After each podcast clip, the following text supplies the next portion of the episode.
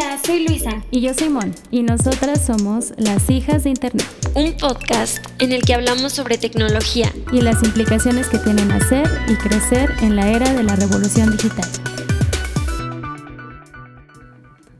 Hola a todas las hijas de Internet, espero que estén súper bien. Hoy eh, tenemos un episodio especial porque es el primero de la serie de podcast Internet también es de las infancias.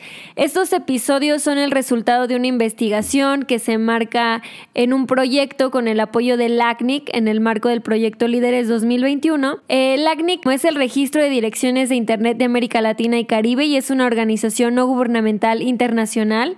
Su función es asignar y administrar los recursos de numeración de Internet, números autónomos y la resolución inversa para la región. Sí, Luis, estamos muy contentas porque gracias al apoyo del LACNIC pudimos hacer esta investigación de la que hemos eh, pues sacado resultados súper interesantes que les estaremos compartiendo en esta serie de podcast. Desarrollamos la investigación, como dijo Luisa, la Internet también es de la infancia, que busca conocer cómo utilizan Internet los niños, niñas y adolescentes. Hicimos la investigación piloto en Guanajuato y en Chapa y lo que buscamos fue conocer sus perspectivas respecto a si se sienten seguros en línea y cuáles consideran que son los principales obstáculos para desarrollarse libremente en Internet. En este episodio en particular, vamos a hablar sobre la ciberseguridad, pues es la práctica de defender la información que contienen las computadoras, servidores, dispositivos, móviles, sistemas electrónicos y redes de ataques maliciosos. Y para abordar este tema platicaremos con Lunaldo sobre su experiencia de ciberseguridad. ¿Te gustaría presentarte y contarnos cuántos años tienes? Me llamo Lunaldo y tengo 14 años. Pues muchas gracias por estar en el podcast, en el primer podcast grabado frente a frente de Hijas de Internet.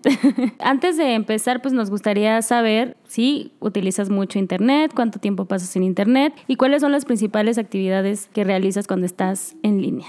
Pues lo que hago cuando estoy en línea es estar en la escuela, eh, ver videos, Netflix, YouTube, a veces estudiar. Eh, no cosas de la escuela, sino en cursos tipo Platzi. Bueno, también te queríamos preguntar si alguna vez te has sentido en riesgo cuando utilizas Internet. Eh, sí, sí me siento en riesgo. Hace aproximadamente mes y medio empezó un ataque a mis cuentas, eh, todas, todas las cuentas que, que tengo. Eh, me desperté con la notificación, era... Desactivaron la verificación de dos pasos y todo eso aproximadamente a las 3 de la madrugada. Y yo no me di cuenta hasta la mañana siguiente, como a las 9, 8 de la mañana, eh, que, que, vi la alerta. No le presté atención porque pensé que seguía dormido. Ya hasta que me volví a despertar como a los 15 minutos, que ya me había despertado bien, ya vi que sí era. ¿Y qué, qué, era lo, qué tipo de ciberataque es el que estabas experimentando? Bueno, estoy experimentando porque todavía no se cansan, siguen intentando entrar a mi cuenta. Es un ataque de fuerza bruta, como coloquialmente se conoce. Eh, intentan es un bot o una misma persona, eh, pero es medio difícil. Es un bot más que nada. El que está, está probando contraseña por contraseña hasta dar con la mía, eh, con, la que tengo actualmente. Eh, el problema aquí es que yo no puedo hacer nada. solo es esperar a que se cansen o a que entren y volver a cambiar contraseña y que se repita el bucle hasta que se cansen. ¿Y qué fue lo primero que hiciste cuando te diste cuenta? Me autoexpulsé de la cuenta. Eh, todos, todos mis dispositivos los saqué y reseteé mi teléfono y computadora de fábrica. Cuando te pasó todo esto, ¿a quién le pediste ayuda o, cómo fue que supiste cómo actuar en esto que dijiste que te autoexpulsaste? ¿De cómo se te ocurrió? ¿Qué fue? Pues ya había estado un poco familiarizado con la seguridad de la cuenta de qué hacer en caso de que pasase, pero muy poco, muy, muy, muy poco. Y busqué ayuda eh, con mi hermana y en foros de internet del mismo Microsoft para preguntas. Oye, cuando le pediste ayuda a tu hermana o a tus papás, ¿crees que te dieron la ayuda suficiente como para, para decir, ok, voy a desactivar, voy a cambiar mi contraseña, voy a reiniciar mi celular?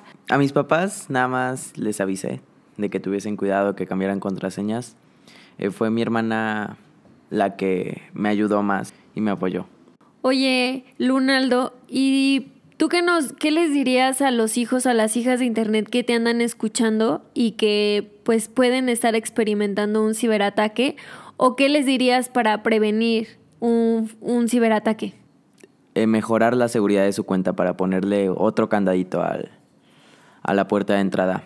Eh, lo que yo recomendaría sería activar la verificación de dos pasos y tener una contraseña segura de más de 12 caracteres, no tener información personal en la contraseña, como por ejemplo Alan 1973, que sería fecha de nacimiento. Incluir letras, eh, signos, entre otros.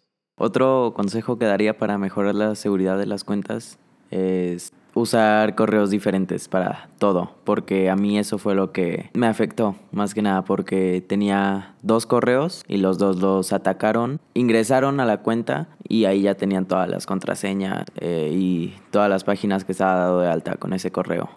Eh, regresando al tema de la fuerza bruta, para hacer ese tipo de ataques se necesita normalmente un diccionario de ataque, así se le conoce. Ese diccionario de ataque eh, vienen eh, normalmente vienen cuentas que han sido craqueadas.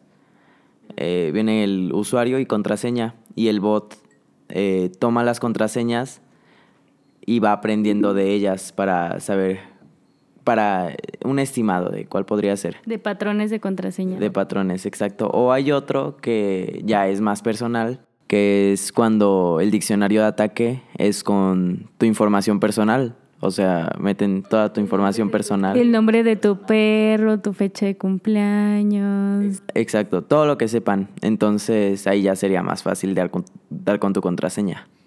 Y estás tocando un tema súper importante porque luego en redes sociales publicamos información de más, ¿no? Yo recomiendo, como tú recomiendas tener dos correos, dos cuentas de redes sociales. Una privada, donde tengas gente que confías y que sabes que puede conocer información personal tuya, y una pública, o tenerlas privadas todas, ¿no? Así es. Desde que empezó el hackeo, eh, yo, ya vi, yo ya tenía mi cuenta de Instagram en privado y me han llegado solicitudes de amistad de cuentas falsas.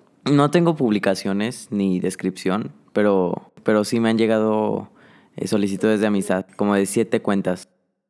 Oye, Lunaldo, ¿reaccionarías igual si te volviera a ocurrir? ¿O cambiarías algo? No me arrepiento de nada de lo que hice al momento de defender mis cuentas. Yo creo que lo hice bien porque no lograron hacer algo con mi cuenta, borrar o hacer cosas malas con la cuenta. Yay, Lunaldo, muchas gracias. ¿Algún otro consejo que quieras compartir en esta línea de, de la la internet también es de las infancias y la ciberseguridad pues es algo que deberíamos de abrazar todas, todas las personas que navegamos por aquí. ¿Qué podrías compartirle a alguna persona que pueda estar experimentando pues un ciberataque?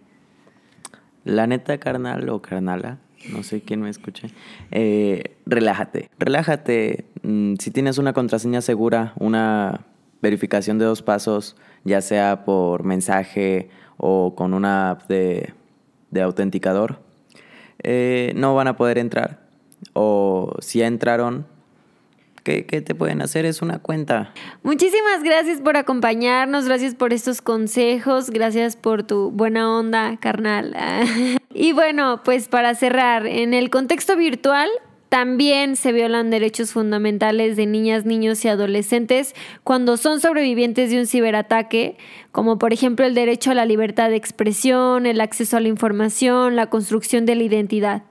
Por lo tanto, es necesario observar y pensar junto a ellos y ellas en las estrategias necesarias para que el ciberespacio sea un lugar seguro, un espacio en el que niñas, niños y adolescentes de hoy y también del futuro puedan desarrollarse libremente. ¿Y tú qué haces para que la Internet sea un lugar seguro para las infancias? Conversemos. Muchas gracias por acompañarnos. Recuerden que nos pueden encontrar en las redes sociales como Hijas de Internet y que en la caja de descripción del podcast dejaremos algunas referencias que utilizamos para el programa.